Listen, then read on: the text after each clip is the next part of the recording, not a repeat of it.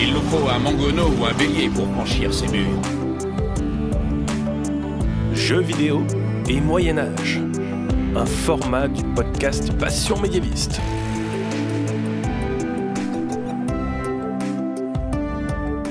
Bonjour à toutes et à tous, bienvenue dans ce premier épisode d'un nouveau format du podcast Passion médiéviste, jeux vidéo et Moyen Âge. Et oui, on lance encore un nouveau format. Mais l'unité entre tous les épisodes de ce podcast, quel que soit le format, c'est de vous faire mieux comprendre cette période qui peut sembler un petit peu floue qu'est le Moyen Âge et vous la faire découvrir par plein d'aspects différents. Je m'appelle Fanny Cohen-Moreau et dans ce nouveau format, nous allons parler à chaque épisode d'un jeu vidéo qui prend plus ou moins comme cadre le Moyen Âge et examiner à quel point le jeu est fidèle historiquement ou non. Et je dis nous, car je ne suis pas seule, je suis avec Albert Leparc. Bonjour Albert. Bonjour. Albert, je t'avais reçu dans l'épisode 35 pour parler des femmes dans les fabliaux, et aujourd'hui, je t'ai proposé qu'on fasse ce format ensemble, car il se trouve que sur Twitch et aussi sur Twitter, ça t'arrive souvent de commenter les aspects historiques de certains jeux. Donc tu seras un peu plus le, le gamer de nous deux, même si j'ai quand même joué à des jeux. Non, quand même. Donc, je le précise bien, l'objectif de ce format n'est pas de décortiquer les jeux vidéo, car sinon on en aurait pour des heures, et comme vous pouvez le voir, ce podcast ne dure pas des heures. Et il y a déjà eu plein de super contenus sur Internet sur ce sujet, mais l'idée est de mettre des notes, oui, parce que j'aime bien mettre des notes, un peu comme dans Superjoute Royal, qui est un autre format du podcast. Donc mettre des notes aux jeux en fonction de leur fidélité historique, et de vous montrer que oui, l'histoire est partout dans la pop culture aujourd'hui. Et nous commençons ce format avec un jeu qui a plus de 20 ans, Age of Empire 2.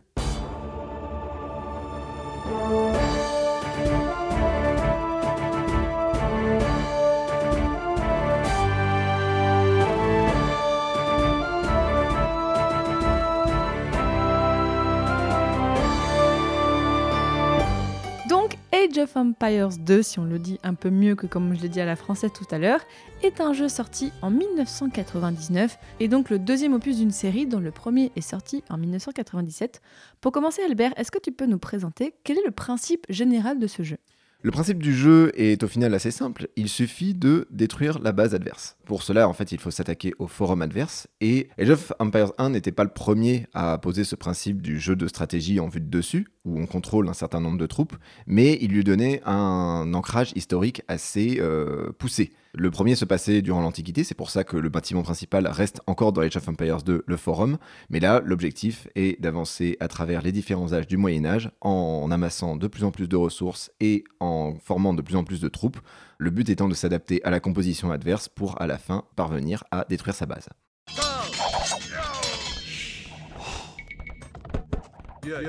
yay.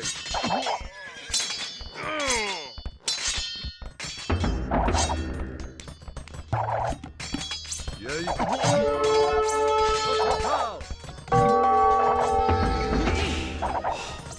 Ready. Correct. Willie.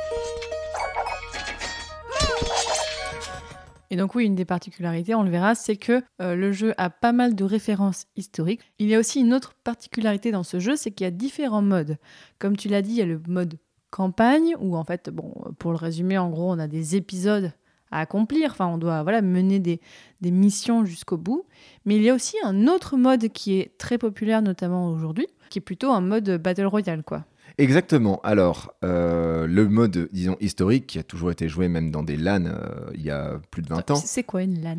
Euh, C'était avant Internet, avant que les gens soient reliés. Les gens en font encore aujourd'hui, je crois. hein, mais... Ouais, ouais, les gens en font encore aujourd'hui, en effet. Et ça- en fait, c'est le côté social de la LAN qui est très repris aujourd'hui. Mais à l'origine, la LAN, c'est à une époque où tout le monde ne possédait, pas, ne possédait pas une connexion haut débit. Si on voulait jouer en multijoueur avec beaucoup de monde, il fallait se rassembler avec plein d'ordinateurs dans une grande pièce. Et local Arena Network, ça signifie LAN. Ah, d'accord. Le, le mode le plus populaire, effectivement, euh, de cette époque des LAN était effectivement l'affrontement entre euh, plusieurs joueurs qui chacun prenait une civilisation, parfois même, pour- il est possible de prendre les mêmes civilisations, et il ça consistait tout simplement à s'affronter.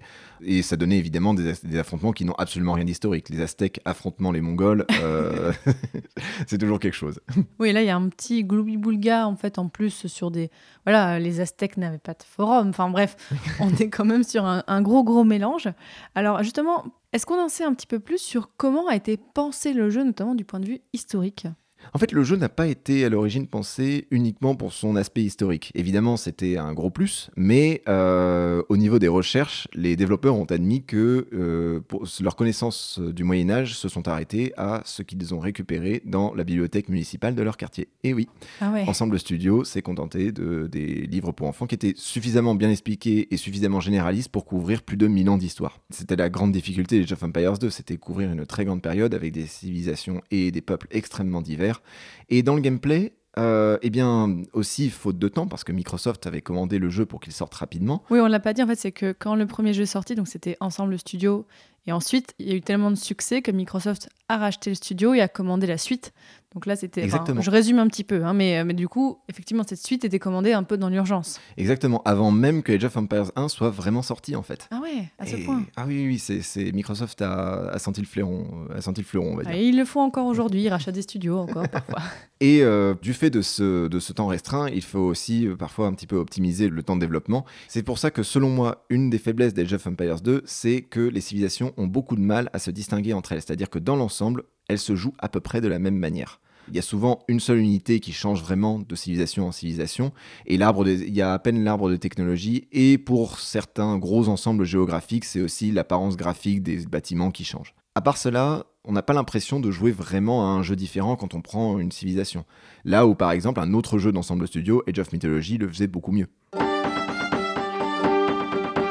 Pour les civilisations qui sont dans le jeu, alors il y a eu des extensions récentes qui en ont rajouté, mais à l'origine on en avait 13 qui étaient regroupées en quatre sous-groupes. Donc on avait l'Europe de l'Ouest avec les Britanniques, les Celtes et les Francs.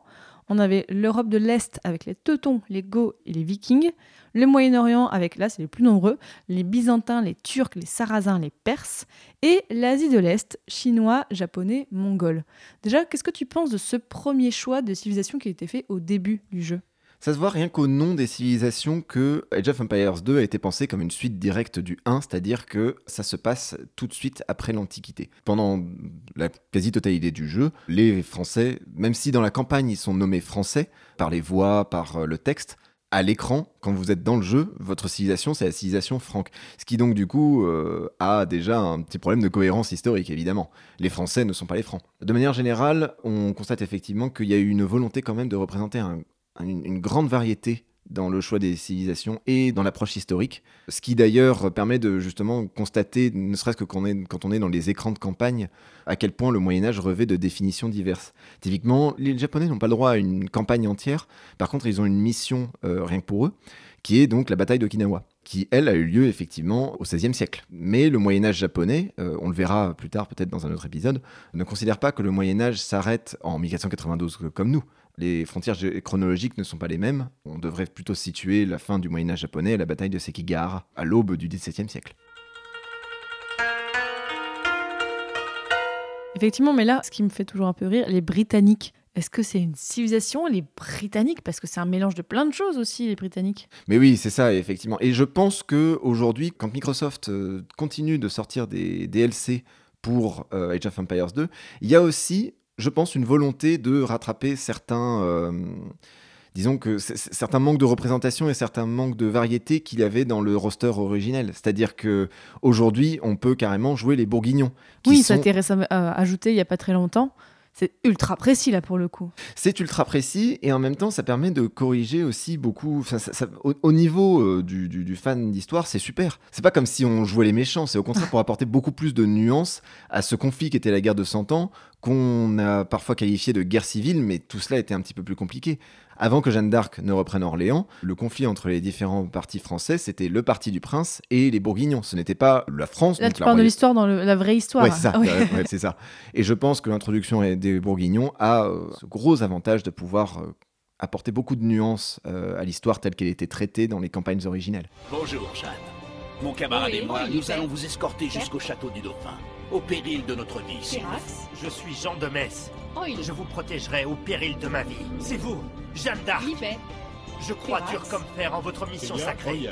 Nous vous suivrons jusqu'à Chinon. Attendez Vous aurez besoin d'archers pour affronter les périls de la route. Prudence, route. Nos ennemis anglais sont mobilisés en masse, flanqués de leurs alliés bourguignons qui grouillent comme autant de rats. La discrétion est de rigueur.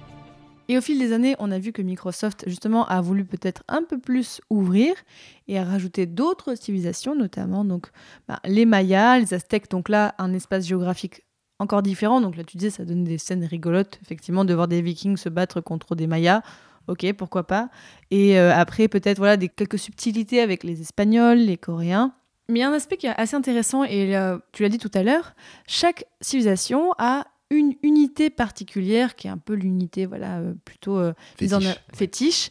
Et en fait, Là, on voit un peu plus d'histoire, même si parfois c'est un petit peu n'importe quoi, c'est ça? Oh oui, encore une fois, euh, dire que les Francs, leur spécialité, c'était le lancer de hache, c'est peut-être un petit peu abusé. Non, alors il y a des moments où ça fait sens, évidemment. Donner des samouraïs aux Japonais fait tout à fait sens. Donner certains types d'unités à d'autres. Donner des chevaliers teutoniques aux Teutons aussi. Et on voit aussi que les unités dans ce, dans ce cadre respectent aussi la logique du jeu, d'avoir des unités à cheval, plutôt à pied, plutôt avec les arcs, qui sont en fait vraiment les trois types d'unités différentes dans le jeu. Donc là, effectivement, ça a un peu influencé leur choix aussi. Tout à fait. Le principe d'un RTS, donc un de jeu de stratégie en temps réel, c'est aussi de pouvoir euh, offrir euh, justement un choix stratégique assez varié et euh, faire en sorte aussi que les unités se contrent ou euh, puissent contrer les unités adverses. Typiquement, dans Age of Empires 2, les archers servent à battre l'infanterie. L'infanterie est très efficace contre les cavaliers et les cavaliers servent à atteindre les archers qui sont généralement euh, à l'arrière. De manière générale, dans Age of Empires 2, les unités sont assez lentes, mais euh, c'est justement ça, tout l'intérêt stratégique du jeu, c'est justement de pouvoir permettre aux, joueurs de s'adapter et de faire des paris sur leur composition en espérant que l'adversaire ne saura pas les contrer à temps.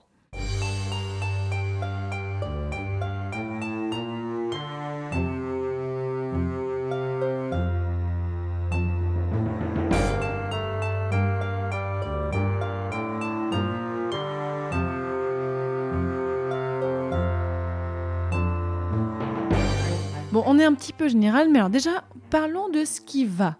Qu'est-ce qui va bien dans Age of Empires 2 Oui, je le dis à la française. Hein.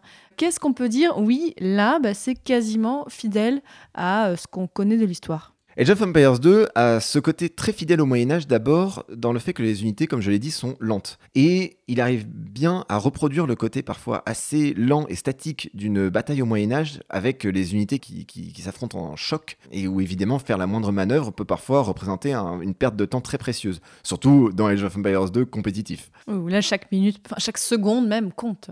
Exactement. Dans la réalité, il était encore, était encore moins pratique de manœuvrer euh, une bande de cavaliers coincés dans la mêlée. Le côté historique, il est aussi très réussi, je trouve, ne serait-ce que dans la contextualisation des batailles et des batailles de la campagne. Oui, donc la campagne, le mode histoire, en fait, en quelque sorte. Exactement. Surtout depuis la version, euh, depuis le remaster HD. C'était tout refait, bien un peu amélioré. tout ça Exactement. Le, cœur du jeu n'a pas changé depuis 20 ans, mais désormais, les campagnes sont par exemple introduites avec un petit texte introductif, avec des voix, euh, avec euh, une petite mise en scène, de sorte à ce qu'on soit un petit peu plus pris dans l'histoire.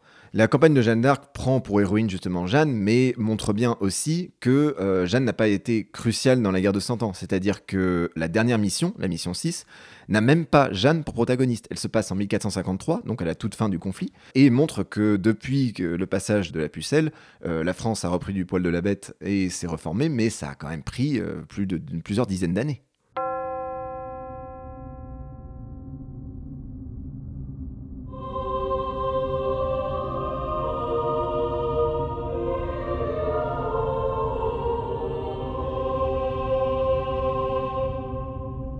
Bon, là, on a dit ce qui allait. Mais qu'est-ce qui va pas? Alors, déjà, on l'a dit, effectivement, ça pourrait être positif parce que ça reconstitue le côté choc d'une bataille. Mais par contre, tout le monde quasiment se bat de la même façon. Donc là, vraiment, alors que normalement, au nage, on a des styles un petit peu différents de se battre. Donc là, il y a une grosse différence quand même. Tout à fait. Un des gros points noirs euh, du, jeu est aussi de présenter l'histoire comme s'il s'agissait d'une grande succession de batailles et que les guerres en particulier étaient remportées uniquement avec des successions de grosses batailles.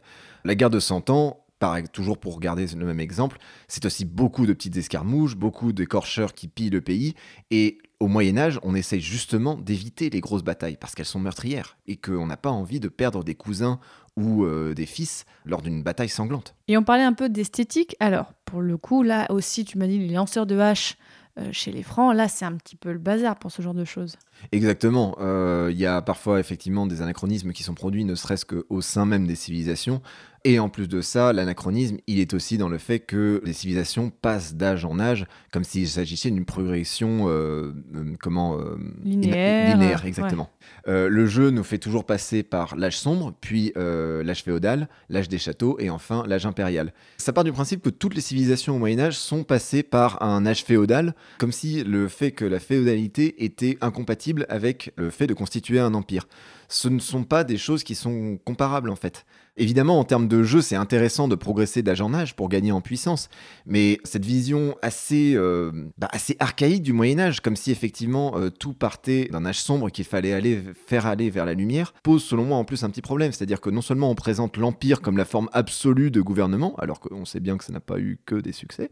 Mais d'ailleurs, là, je me disais, euh, l'empire dans le, bah, au Moyen Âge, c'est quoi? C'est Charlemagne, c'est le Saint-Empire romain germanique? On fait référence à quoi? Au Moyen Âge, on a toujours en tête Rome. Et ah oui, c'est cet empire-là auquel on fait référence. On fait souvent référence à cet empire, et à vrai dire, l'empire romain germanique se réclame de l'empire romain. C'est vrai. Donc on en fait la forme de gouvernement euh, idéal.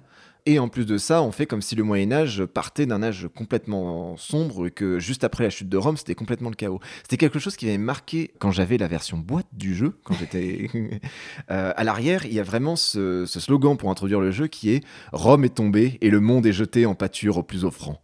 Donc là, on a une petite référence aux invasions barbares, ce genre de choses aussi. Exactement, exactement. Et euh, c'est comme si bah, le jeu précédent est terminé, il faut repartir de zéro. Et ça, ça donne l'impression que donc au début du Moyen Âge, c'est à nouveau le chaos, et que c'est aux joueurs par la guerre de devoir rétablir l'ordre. Et c'est une vision un peu réductrice du Moyen Âge, selon moi. Comme si on avait fait table rase de Rome, alors qu'il y a plein de choses qui ont été en continuité par rapport à Rome, genre le système routier par exemple. Par exemple. Et ne serait-ce que le terme d'invasion barbare aujourd'hui est très discuté. Oui, là, je l'ai dit un petit peu pour résumer le concept, mais effectivement. Donc là, on a quelques civilisations qui peut-être font écho à ça, euh, mais bah, ne serait-ce que parce que ne serait-ce que parce que les Francs aussi ont envahi. Mais voilà, ça, ça continue un peu à propager cette image, alors qu'aujourd'hui, effectivement, comme tu le dis, on n'utilise plus trop ce terme parce qu'en fait, c'est pas des invasions, c'est un peu une vision trop centrée. Et non, en fait, c'était juste des déplacements de population, c'est un jeu d'influence c'est comme ça en fait, c'est pas très différent par rapport aux autres siècles. Et une autre limite, effectivement, qui est assez intéressante, où là on peut se dire que c'est le gameplay, donc les mécaniques de jeu qui ont influencé, qui ont donné quelque chose qui va pas du tout. Tu voulais nous parler d'une forme d'équilibre qui a été introduite dans le jeu, mais qui n'a pas de sens. Exactement. En particulier, je parlais tout à l'heure de justement de ce côté pierre-feuille-ciseau où effectivement les archers sont censés euh, ne pas être très efficaces contre les cavaliers et à l'inverse être très efficaces contre l'infanterie. Évidemment, dans la réalité, les choses sont beaucoup plus sont plus complexes. Une bataille médiévale, euh, pendant l'essentiel du Moyen Âge, en fait, les batailles sont, comme je l'ai dit, assez peu meurtrières. On essaie d'éviter, on, on, essaie surtout de faire des prisonniers. C'est justement avec la guerre de Cent Ans que beaucoup de changements ont été introduits, en particulier que des batailles meurtrières comme Crécy ou Azincourt ont été vraiment euh, marqué les esprits, ont marqué en France. C'est là où notamment des procédés meurtriers vont être, euh, vont être mis en place avec l'artillerie, mais de manière générale, on se rend aussi compte que euh, un arc est tout aussi efficace pour abattre un homme à pied qu'un homme à cheval. En particulier à Crécy, où les arcs longs euh, des Anglais ont fait un carnage.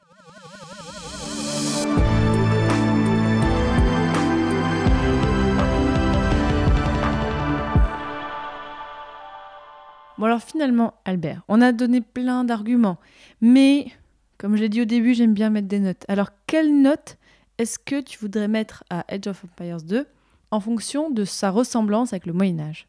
C'est difficile parce que Age of Empires 2 essaye et il fait de son mieux. Euh, non mais peut mieux faire. Non mais c'est vrai, c'est dur de condenser mille ans de conflits militaires et de Moyen Âge dans toute sa richesse et sur des sur une ère géographique euh, qui couvre le monde entier enfin quasiment le monde entier. Et en plus de ça, comme on a quand même relevé beaucoup de points positifs.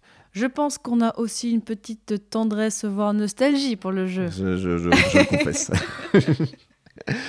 Donc je, pense, alors je, tu me suis sur celle-là ou pas, j'ai envie de lui mettre la note de 6 sur 10. Euh. Ah, moi j'étais, j'étais pas loin. Effectivement, j'étais aussi peut-être sur 5. 5 parce que justement, en fait, il y a des bonnes choses, mais c'est un peu le bazar. On va mettre 6. Ok, on dit 6 sur 10. Je suis prêt à baisser à 5 si on considère que c'est normal de pouvoir utiliser un cheat code pour invoquer une voiture pendant la partie. Oui, voilà, c'est ça. C'est très bizarre. Non. Allons plutôt sur 5. Je suis d'accord que 5 en fait sera mieux. D'accord. on, on s'accorde sur 5 Allons-y.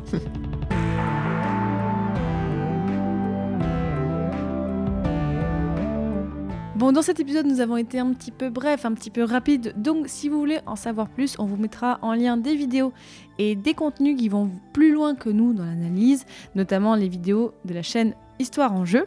J'espère que ce nouveau format vous a plu. Ça fait un moment avec Albert qu'on discute de ça. J'avais envie de traiter un peu des sujets différents parce qu'on a déjà parlé des films, des séries dans le podcast, mais des jeux vidéo, ça reste toujours intéressant. Alors c'est frustrant bien sûr parce qu'en audio, vous ne pouvez pas voir les jeux, mais Internet est votre ami. Mais dites-nous, hein, quel jeu vous aimeriez que l'on traite dans les prochains épisodes? Est-ce que vous êtes d'accord avec ce qu'on a dit aujourd'hui sur Age of Empire 2 Est-ce que vous auriez mis plus, moins? Vous pouvez nous le dire sur Instagram, Twitter et Facebook ou alors même en envoyant un message par le site du podcast passionmédiéviste.fr. Merci beaucoup Albert de m'avoir suivi dans mes idées un petit peu folles. On te retrouve aussi sur Twitter sur tes très très bons threads. Je mettrai le lien de ton compte Twitter dans la description de l'épisode. Et messieurs dames, dans le prochain épisode, nous parlerons du jeu Sekiro. Allez. Shadows Die Twice. À bientôt pour un prochain épisode de Passion médiéviste. Salut Salut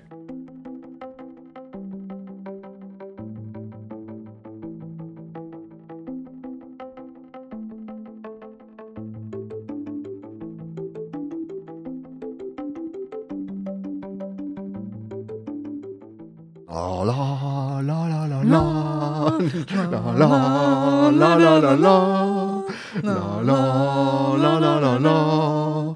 La la la la la la